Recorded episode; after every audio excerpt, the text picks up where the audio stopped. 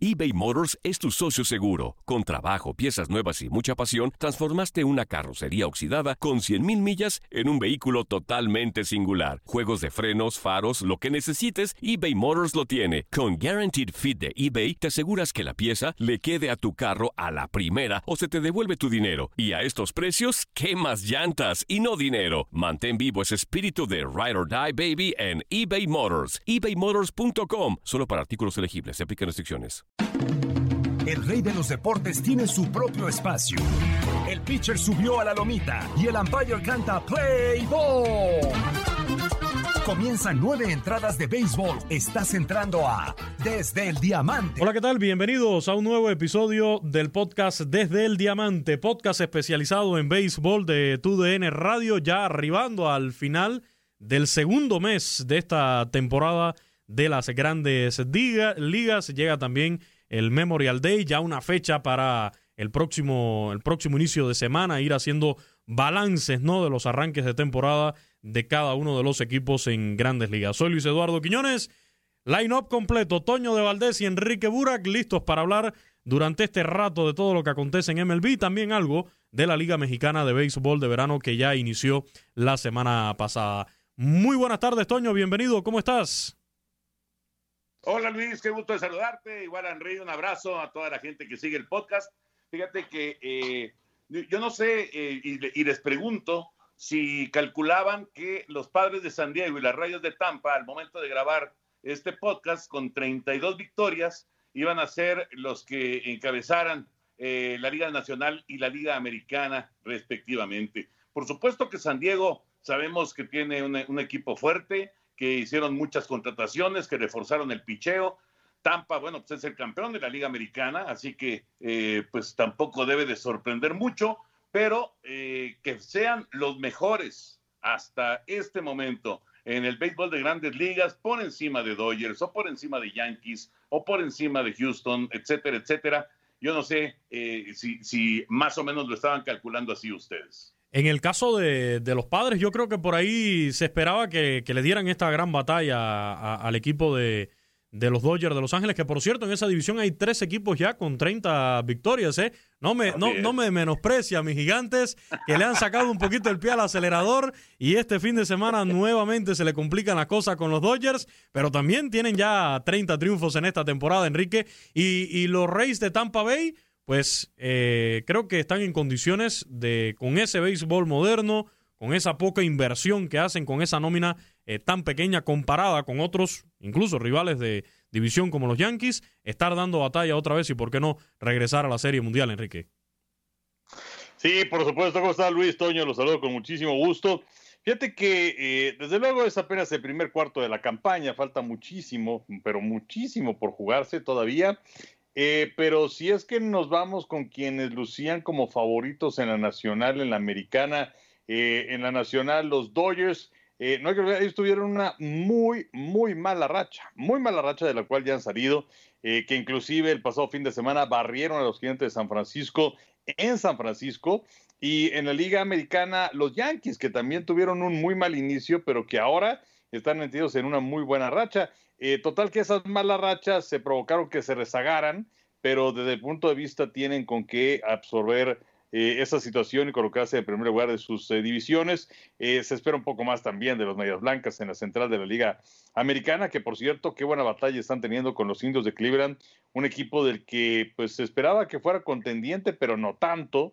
Entonces yo creo que falta, falta mucho, mucho, mucho camino por recorrer, pero que eh, hasta ahora lo que ha marcado las diferencias son las malas rachas de Yankees y de Dodgers. El equipo de los Medias Blancas, que por cierto, durante esta semana eh, tuvimos la serie White Sox contra los Cardenales, Tony La Russa ganándole a los Cardenales de, San Luis.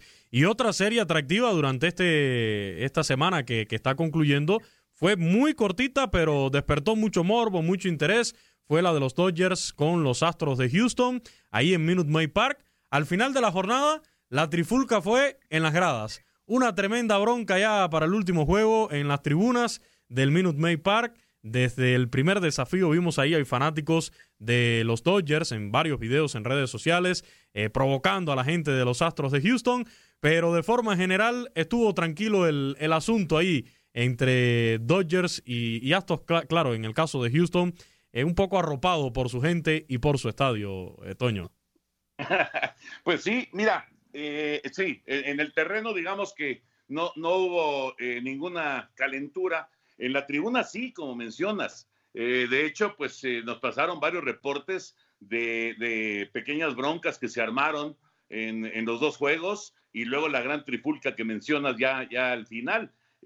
Vamos a ver qué pasa con los Astros cuando lleguen a Dodger Stadium, que van a tener una, una mini visita también de dos partidos, ahí va a estar bravísimo el asunto, ¿no? Pero acá, eh, y lo, pudimos observar porque tuvimos uno de, esos dos juegos a través de, de TUDN, eh, pudimos observar que hubo invasión, hubo una gran cantidad de aficionados de los Dodgers que llegaron al Minute Maid, claro que había también eh, muchísima gente de los Astros, pero se, notaba de inmediato la cantidad de gente de, de Dodgers que, estaba en las tribunas eh, aprovechando, por supuesto, que ya en Houston puedes vender todos los boletos, aunque ya se está acercando el momento en las grandes ligas de que en todos los estadios, menos en Toronto, evidentemente, eh, se vendan todos los boletos, pero bueno, en Houston ya está esa situación y, eso provocó que mucha gente planeara, ¿no? Hiciera el viaje, que se moviera a Houston, aprovechando, por supuesto, eh, el calendario, analizando el calendario, los aficionados de los Dodgers dijeron,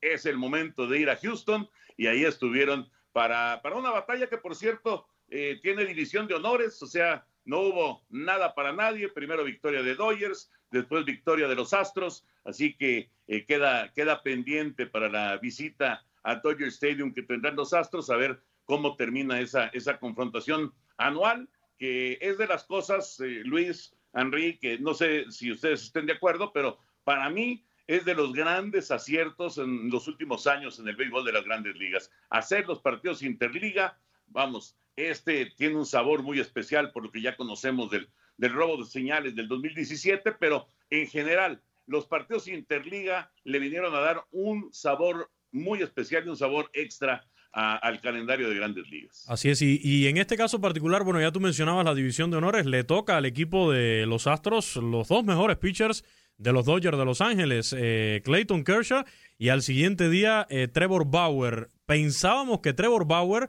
aunque nada tenía que ver en esta pachanga de, de Dodgers contra Astros, pero dijimos, a ver con qué sale, ¿no? A ver si se convierte en protagonista de, esa bronca, porque ya en San Francisco el fin de semana había incitado ahí a, los fanáticos de los gigantes, pero creo que también eh, José Altuve termina por darle un estate quieto a Trevor Bauer empezando el juego, le pasó tres rectas y la cuarta no se la perdonó.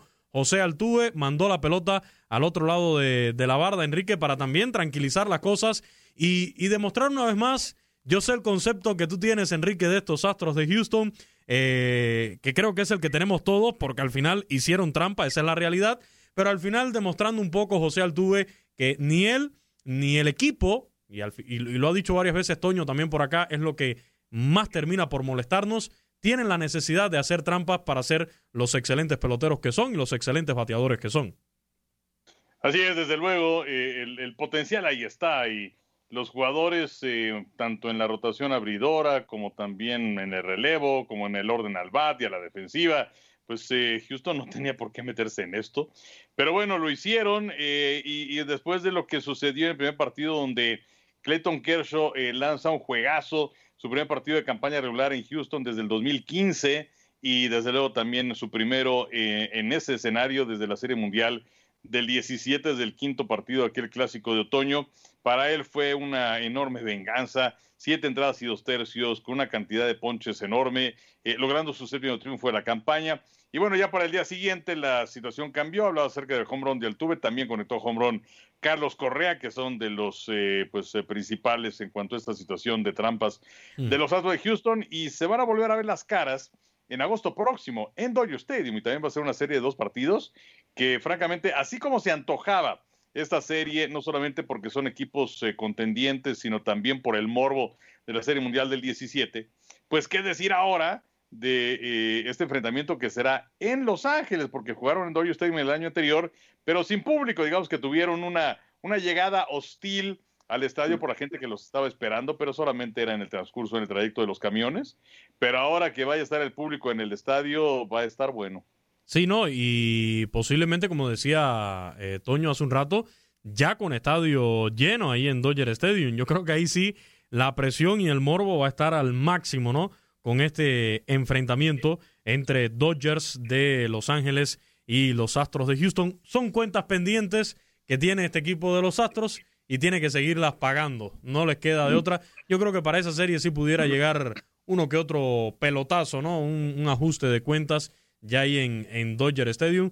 Eh, se les llamó hasta de ratas a los Astros el año pasado cuando anduvieron por ahí por el Dodger Stadium. Vimos publicaciones en redes sociales donde se hablaba de una invasión de ratas al, al Dodger Stadium. Y empezando, empezando esta serie, el, el, yo pensé que iba a estar un poquito más caliente porque el primero creo que fue Justin Turner que se toma una foto y la sube a su cuenta de Instagram entrando al estadio, al Minute Maid Park, al lado de un bote de basura, que además tenía el logotipo de los Astros de Houston para rematar, Toño.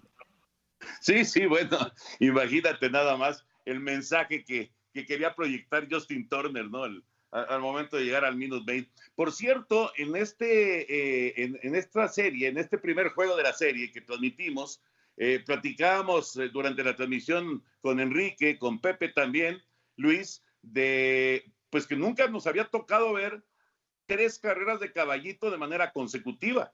El picheo de, relevo de los Astros se derrumbó de una manera eh, dramática, dramática, y vinieron tres bases por bolas con la casa llena. Así entraron tres carreras en, esa, en esa ofensiva ya en la recta final del juego que abrió totalmente el partido del lado de los Dodgers, pero sí, este, ahí, ahí encontramos, lógicamente, pues un, punto débil, ¿no? Para, para los Astros que tienen que trabajar. Y también es el punto débil de los Dodgers, ¿eh? Y, qué curioso, porque además, mientras eh, y todos estos pitchers de relevo, pues batallaban y daban bases por horas con casa llena y demás, esa misma noche, Roberto Osuna con los eh, Diablos Rojos del México conseguía su primer rescate de la temporada. Así que, eh, pues, así son las cosas, ¿no? De repente las coincidencias que se dan en, el deporte y, yo no sé, vamos a ver con el tiempo, si no, Roberto Zuna termina regresando con, los Astros de Houston. ¿Qué se ha hablado, eh, Toño, ahí en la Ciudad de México? Un marco quizás un poco más cercano al, propio jugador o el equipo. No sé si se ha podido ver ya algún que otro scout ahí en, el estadio interesado en los servicios de, Roberto Osuna. Sí, todo mundo, todo mundo sabe que, eh, digamos que Roberto está en observación por muchos, si no los 30, pero sí muchos de los equipos de grandes ligas. Eh, así físicamente, la verdad es que por lo menos yo estuve ahí en un par de juegos en la serie esta eh, de, inauguración contra el Águila de Veracruz. No me, no me tocó ver, ni, ni nadie me comentó que hubiera scouts, que hubiera buscadores, pero sí sé perfectamente que hay, hay muchos que están muy interesados y Miguel Ojeda lo sabe, el manager de los Diablos, y por supuesto Roberto lo sabe. Está en un momento en el que tiene que aparecer y demostrar, ¿no? tiró un buen partido, eh, un, buen relevo en, en el primer juego de, de esa serie ya salvó eh, después en, Oaxaca. O sea, me parece que, Roberto eh, está demostrando que físicamente está bien, que al final de cuentas Luis Henry es lo más importante, ¿no? Eh, si le dan de repente en un juego, lo importante es que esté bien físicamente y que, y que ese brazo esté tirando a 94, a 95 millas y que, y que sea efectivo. También hablando de, de pitchers mexicanos, Enrique, mañana estará Julio Urias ya tiene siete victorias en esta temporada. Mañana estará abriendo contra mis gigantes de San Francisco este sábado en la serie que los enfrenta nuevamente ahora en Dodger Stadium. Sí, efectivamente. Y la verdad es que ha sido una campaña verdaderamente excepcional a cargo de, Julio Urias, revisando sus cifras en esta campaña pues no solamente está colocado entre los mejores en el departamento de victorias, tiene siete, y el líder en este momento es eh, Jack Flaherty con y con 7 está Clayton Kershaw, también está Aaron Sibel del equipo de Cleveland. Pero eh, pues si nos vamos a eh, la efectividad que es en este momento de 3.03 de julio, está en la posición número 24. Pero hay un dato que no, no se maneja mucho porque nos vamos más bien con ganados perdidos, efectividad, ponches, bases por bolas, en fin. Pero es el famoso whip, ¿no? Las bases por bolas y hits que recibe un pitcher por entrada. Y en ese departamento, Julio tiene 0.82, 0.82 bases por bolas y hits por inning, y es el quinto mejor en ese departamento del béisbol de las grandes ligas. Entonces es un gran control, gran dominio que ha tenido sobre sus rivales, independientemente de la marca de 7 y 1, que es sensacional. Y algo que dijimos acá muchas veces el año pasado sobre Julio Urias, yo lo escuché en la conferencia de prensa que dio. Está como rockstar Julio Urias, cada vez que lanza y gana, ahí está en conferencia de prensa. Afortunadamente, ¿no? Porque nos encanta eh, escuchar las voces latinas que son protagonistas en, en grandes ligas. Y lo decía Julio, la tranquilidad que él tiene este año de saber que lo haga bien o lo haga mal, porque todos los días no puedes tener un, una gran salida. Y, él decía, tengo la tranquilidad de que lo hago bien, lo hago mal, voy a estar ahí la siguiente salida. O sea, eh, creo que eh, necesitaba esa estabilidad, por llamarle de alguna forma a Julio Urias, esa definición en cuál sería su rol. Nos cansamos de decirlo eh, el año pasado que los Dodgers, Dave Roberts, tenían que ya hablarle claro a, Julio Urias y afortunadamente este año lo han hecho y el muchacho lo está haciendo muy, pero muy bien. Y el otro tema al cual le, han estado insistiendo, Toño, es sobre la ofensiva. Porque ha estado bateando y ya reveló cuál es el secreto. Sus coaches de bateo son eh, Clayton Kershaw, creo que también por ahí mencionaba a Walker Bueller. Dice que les encanta ir a hacer sus prácticas de bateo para, para no estar eh, tampoco fuera de forma y ser lo que se conoce como un out por regla, ¿no? no, bueno, el, el doblete que pegó en eh, su más reciente salida ahí contra Gigantes, precisamente fue un batazo realmente de, gente grande, ¿no? De, un slugger. Fue, un muy buen contacto. Eh, también pegó un sencillo productor. Fueron tres carreras remolcadas. O sea, sí me parece que, eh, pues, digamos que parte del encanto de, un pitcher en la Liga Nacional es que de repente, como un Madison Baumgartner, por ejemplo, o en su momento Fernando Valenzuela, o muchos otros eh, que, que, han llegado a, ser buenos bateadores, pues es, claro, ganar partidos, tener eh, eh, muy buena efectividad, hacer muy buen trabajo en la loma, pero también ayudarse a sí mismo, ¿no? Y, y, pues le da un toque extra, sin duda, de atractivo a lo que está pasando con Julio. Y aunque a mí no me gusta la comparación y de ninguna manera me parece que le conviene la comparación a, Urias con Valenzuela, eh, lo que sí es un hecho es que eh, el otro día que hace este swing y que manda la pelota, eh, que inclusive coqueteó con el home run, pues uno tiene que acordarse inmediatamente de aquellos cuadrangulares de Valenzuela de la década de los 80, ¿no? Así mismo, aunque él ya lo ha dicho y creo que el propio Valenzuela también le preguntaron el año pasado, después de esa serie mundial, y, le toca a Julio Urias hacer su propia historia, ¿no? No, no caer en esas comparaciones, pero bueno, ya sabemos que, que, a la gente le, le gusta comparar y, y, ¿por qué no? Pues eh, que se viva esa pasión ¿no? que se está viviendo hoy en día, sobre todo con la gran fanaticada mexicana que tienen los Dodgers. eBay Motors es tu socio seguro. Con trabajo, piezas nuevas y mucha pasión, transformaste una carrocería oxidada con 100.000 millas en un vehículo totalmente singular. Juegos de frenos, faros, lo que necesites, eBay Motors lo tiene. Con Guaranteed Fit de eBay, te aseguras que la pieza le quede a tu carro a la primera o se te devuelve tu dinero. Y a estos precios, ¿qué más llantas y no dinero? Mantén vivo ese espíritu de Ride or Die Baby en eBay Motors. ebaymotors.com. Solo para artículos elegibles. Se aplican restricciones. De Los Ángeles. Muy contento el buen amigo Martín Blake Sánchez. Nos escribía a través del Facebook contento con el resultado de sus cachorros sobre los piratas y nos mandaba un meme a través de las redes sociales de la famosa jugada de Javi Baez eh, que se ha vuelto viral. Eh, creo que yo, más allá de la picardía de Javi Baez, creo que también es incapacidad del primera base de los Piratas de, de Pittsburgh y, no acordarse de los fundamentos del béisbol. Pero bueno, nos manda el meme donde se ve la, a Javi Baez llegando ahí al home plate en ese regreso que hizo y una foto abajo de, de Tony La Russa, manager de los White Sox, diciendo está violando las reglas no escritas del béisbol Javi Baez también con esa, con esa jugada. Fue una sensación, Enrique, esa, esa jugada, una conexión por tercera base Javi Báez cuando está llegando a la inicial decide poner la marcha atrás el primera base en vez de pisar y completar el out, decide caerle atrás, pero también con una apatía tremenda. Y en definitiva anota la carrera de los cachorros. Javi Baez se da el tiempo de decretar el, el safe, de hacer la de umpire. Se va hasta la primera, error en tiro. Se va hasta la segunda, otro error. Fue un verdadero circo lo que vimos por los Piratas de Pittsburgh, pero lo decía el propio manager de los cachorros, es también la capacidad de, un jugador como Javier Baez de, hacer que al contrario hasta prácticamente se le olviden los fundamentos del béisbol. Claro, por supuesto, pero como dicen por ahí, aquí no tiene la culpa el indio, sino el que lo hace compadre. Y, y el que lo hace compadre es el primera base de los piratas. Un trabajo verdaderamente infame, lamentable, absurdo, estúpido, increíble. O sea, ¿cómo es posible que, digo, lo único que se me ocurre, pues es que eh, no sabía cuántos outs había, porque es una cuestión tan sencilla que hemos visto de estas jugadas millones, dos outs, toma la pelota tercera base, la toma de primera base, pisa primera, vámonos.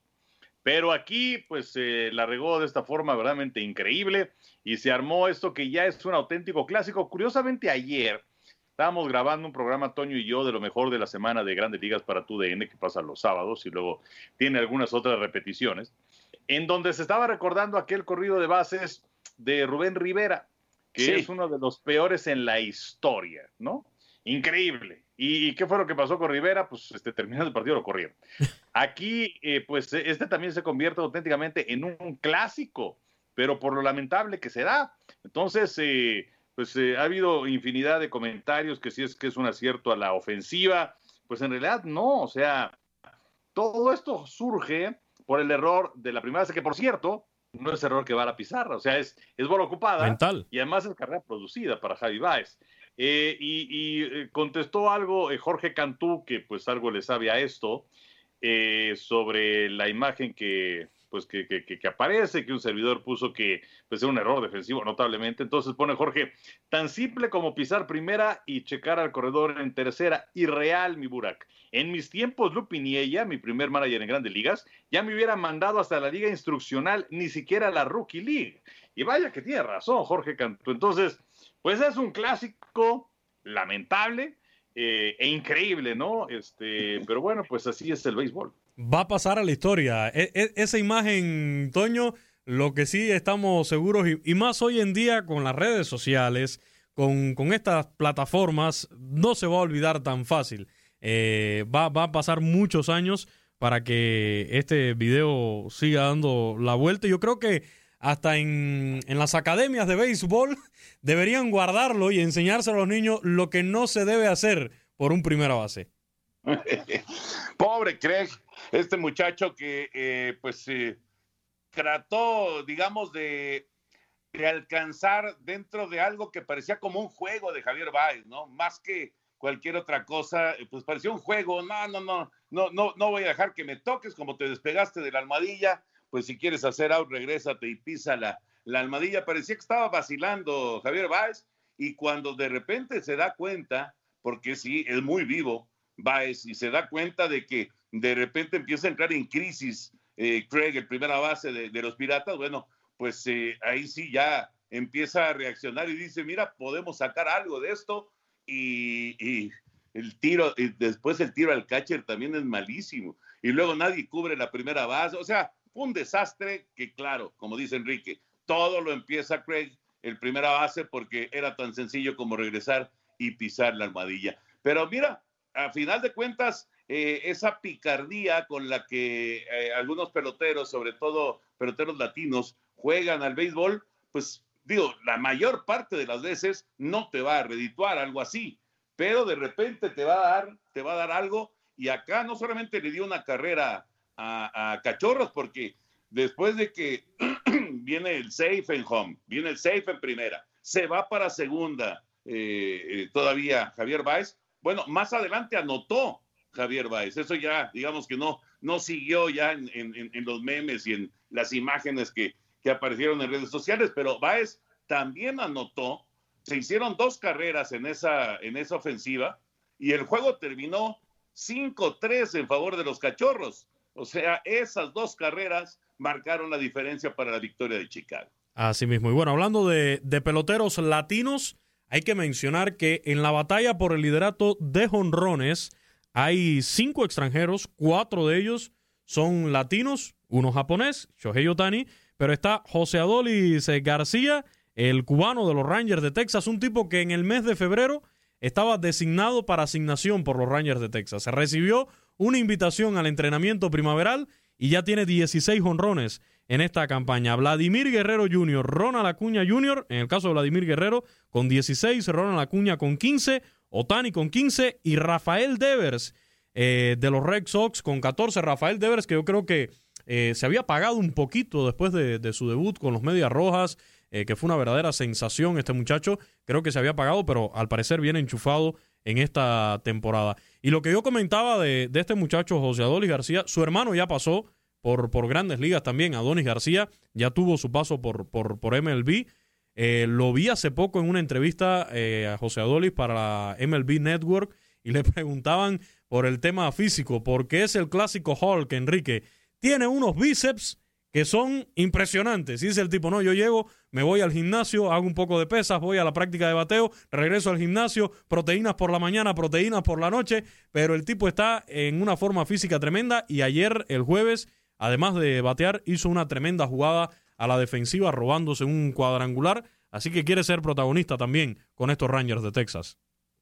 Oh, por supuesto, y mira que, que Texas necesita un jugador que llame la atención porque es una escuadra que no va a ningún lado, en una división que está por lo pronto dominada por los Astros y por los Atléticos y abajito de ellos están los Marineros de Seattle. Y qué bueno también escuchar a un pelotero que tiene esa carrocería y que dice que es en base a proteínas y no en base a anabólicos.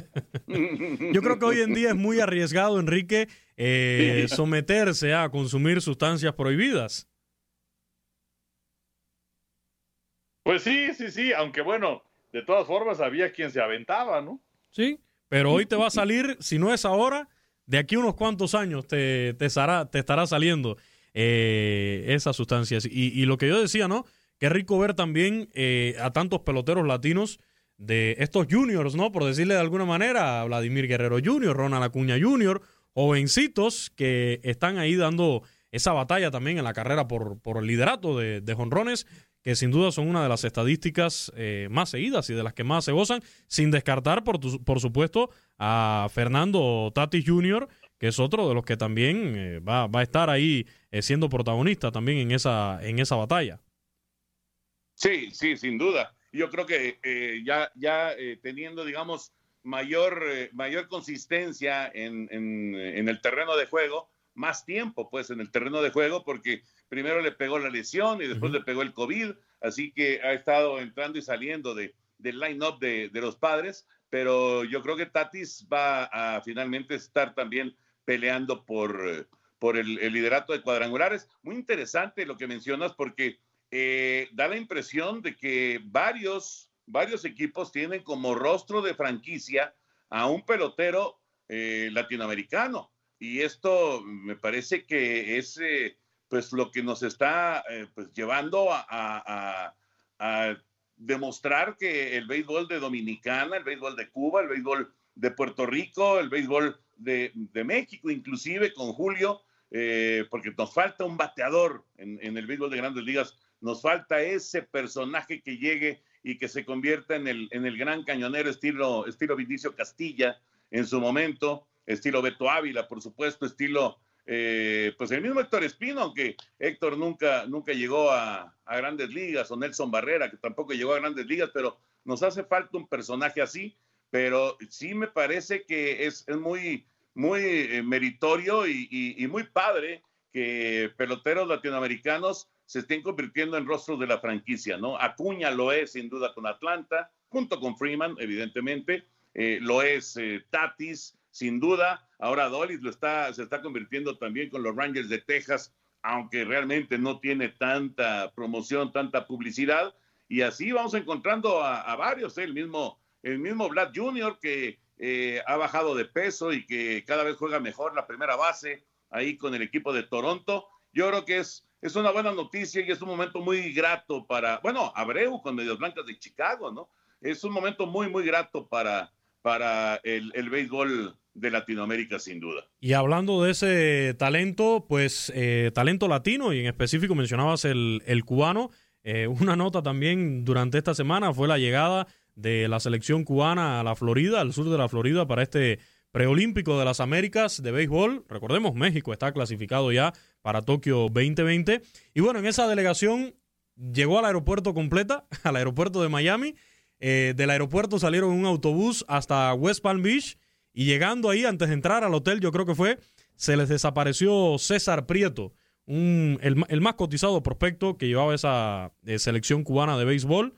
El nombre hay que anotarlo porque próximamente va a estar firmando un contrato en grandes ligas. Había firmado en febrero de este año un contrato con los Olmecas de Tabasco de la Liga Mexicana de Béisbol, pero era precisamente este torneo preolímpico el que ponía en duda la participación de César Prieto en la Liga Mexicana de Béisbol. De hecho, el muchacho estaba un poco decepcionado, según las fuentes, porque según un audio que se filtró del propio jugador, eh, lo estaban durmiendo con esto del contrato en México porque es un contrato que se hace a través de la Federación Cubana de, Béisbol, que por supuesto se lleva un tajazo ¿no? de, de, ese contrato. Pero bueno, el muchacho ya se quedó, ya abandonó la delegación por supuesto, la Federación Cubana de Béisbol ya lo catalogó, lo tildó de traidor, de desertor, de todas esas eh, cosas que ya estamos acostumbrados, pero anoten el nombre César Prieto, segunda base, eh, próximamente va a estar eh, firmando un contrato. Claro, en, en, la ya muy baja serie nacional del béisbol cubano,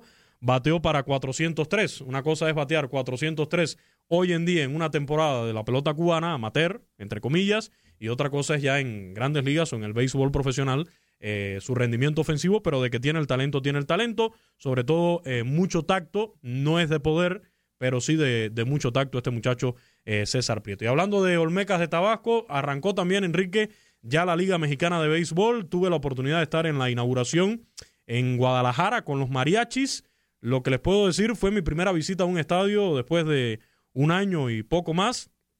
Las medidas para mí estuvieron bastante bien. Eh, cupo reducido, no hubo exceso sobre venta, ni mucho menos. Creo que una asistencia aceptable de, fanáticos al estadio.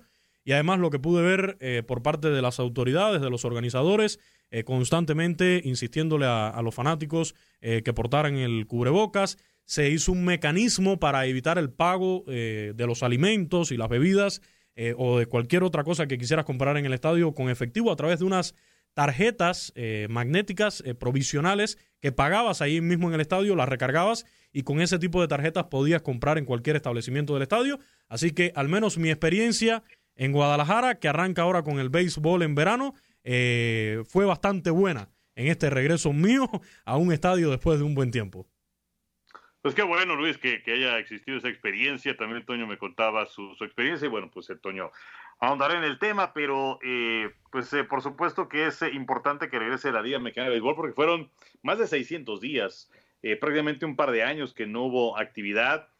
muchas otras ligas sí tuvieron posibilidades de reanudar el año anterior, pero la Liga Mexicana necesitaba del acceso del público porque sin esos dineros no se podía sobrevivir de manera que tuvo que posponer la campaña hasta este 2021, donde pues hay grandes figuras, grandes nombres que hemos estado platicando a lo largo de este podcast, que me parece que son un imán de taquilla, y pues el nivel de la pelota es buena, y eh, por otro lado, también lo que mencionas acerca de, Guadalajara, va a ser interesante ahora tener béisbol todo el año, eh, curioso, ¿no? Porque pues estamos acostumbrados en que Guadalajara era pelota de verano, luego desaparece, y luego tenemos a los charros en el invierno, ya desde hace un rato. Entonces ahora la gente se tiene que acostumbrar a ir en el verano y también tener ese, ese producto durante todo el año. Pero pues eh, por lo pronto las experiencias han sido buenas, eh, las, eh, los comentarios de boca a boca, que también son muy importantes porque son los que llevan gente al público, también han sido muy agradables, de manera que pues la verdad me da muchísimo gusto. Y bueno, en cuanto a esas figuras que mencionabas, acá en Guadalajara, el tema de Adrián González, por supuesto, la, atracción ¿no? de, del público y mencionar también algo que me llamó la atención y era una, una duda que yo tenía. Guadalajara es una ciudad donde te encuentras gente de todas partes, hasta de Cuba. Pero bueno, de todas partes de México también, mucha gente que viene a trabajar o a estudiar acá y eso eh, se evidenciaba sobre todo durante la Liga Mexicana del Pacífico eh, con los equipos de, de Sinaloa, eh, Mazatlán, Culiacán, pues había, veías eh, división ¿no? De, de, los fanáticos de esos equipos. Pues me llamó la atención que en esa primera serie contra los generales de Durango sucedió lo mismo. Vi mucha gente apoyando al equipo de, de Durango, lo que te demuestra es que acá en Guadalajara hay gente de todas partes, por supuesto, y que van a apoyar a sus equipos al estadio, eh, Toño. Sí, bueno, es una ciudad grande, ¿no? Es como Monterrey, obviamente la Ciudad de México, pues se encuentra gente de todos lados. Fíjate que eh, ahorita que decía Enrique lo de, eh, lo de tener eh, béisbol todo el año en, Guadalajara, es curioso porque allá en la Perla Tapatía, durante una buena cantidad de años, no tuvieron béisbol, nada, ni en verano ni en invierno. Los charros desaparecieron y, y durante muchos años no hubo béisbol en Guadalajara y ahora qué padre que tengan en verano y en invierno, ¿no? Ojalá que sea por muchos años. Eh, muy interesante también que la Liga Mexicana haya tenido una expansión eh, después de esta pausa de casi dos años ya que se mencionaba. Eh, realmente sí es, es de llamar la atención que, que, haya, que, haya crecido dos equipos, con el Águila de Veracruz regresando y con, con los mariachis precisamente de Guadalajara. Y, sí, como, como decía Henry, como decías tú, Luis, a mí también ya me tocó estar en el estadio. Estuve los dos primeros juegos de la temporada en el estadio Alfredo Harp. Eh, por supuesto que se cumple, no, no, no pude observar tanto la, la, cuestión así muy cercana con los aficionados de, de si traen cubrebocas y demás, porque estaba yo en el, transmitiendo el juego eh, para radio, pero lo que sí em, lo noté de inmediato fue eh, que se cumple con el requisito, es 25% de la asistencia, 20-25% de la asistencia, se cumple tal cual eh, y además con una separación muy marcada, está perfectamente señalado en dónde se tienen que sentar, dónde no se pueden sentar los aficionados.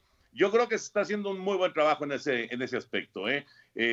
digo, todos deseamos que esto termine, que, que, que ya se puedan llenar los estadios cuando se llenen, porque tampoco es que en la Liga Mexicana tengamos llenos en todos los partidos, pero eh, que, pueda ir la gente que quiera ir, etcétera, etcétera. Eh, yo creo que eh, pues ya es, es, el momento que estamos esperando, pero bueno, para que eso ocurra, pues necesitamos todos contribuir de alguna manera, ¿no? Y me parece que esta es la manera en que están contribuyendo en la Liga Mexicana de Béisbol y, y creo que lo están haciendo en ese, en ese sentido muy bien.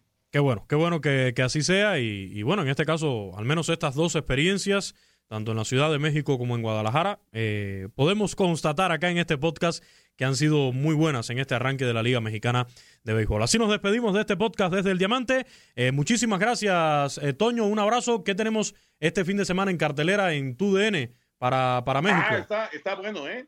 Está bueno. Filadelfia en contra de Tampa, sábado, 12 del día, Canal 9. Eh, a través de TUDN en Canal 9. Y luego vamos a ver a los Yankees de Nueva York el domingo, igual a las 12 del día por Canal 9, Yankees de Nueva York contra los Tigres de Detroit. Así que están buenos los dos juegos. Excelente. Gracias, Toño. Un abrazo. Abrazo, abrazo igual, Luis, Henry. Gracias. Mucho. Gracias, Enrique. Un fuerte abrazo. Excelente fin de semana. Igualmente, Luis, Toño, cuídense mucho y seguimos en contacto. La invitación, como siempre, para compartir este podcast desde el Diamante nos encuentra en Spotify, Apple Podcast, Google Podcast, en Euphoria, en TuneIn, en muchas otras aplicaciones también y páginas de internet, así que compártalo en sus redes sociales. Hasta la próxima. Ha caído el Out 27. Ahora estás informado sobre el acontecer del mundo desde el Diamante. Boost Mobile tiene una gran oferta para que aproveches tu reembolso de impuestos al máximo y te mantengas conectado. Al cambiarte a Boost, recibe un 50% de descuento en tu primer mes de datos ilimitados. O, con un plan ilimitado de 40 dólares, llévate un Samsung Galaxy A15 5G por $39.99. Obtén los mejores teléfonos en las redes 5G más grandes del país. Con Boost Mobile, cambiarse es fácil. Solo visita boostmobile.com. Boost Mobile, sin miedo al éxito. Para clientes nuevos y solamente en línea, requiere AroPay. 50% de descuento en el primer mes requiere un plan de 25 dólares al mes. Aplican otras restricciones. Visita Boost Mobile para detalles.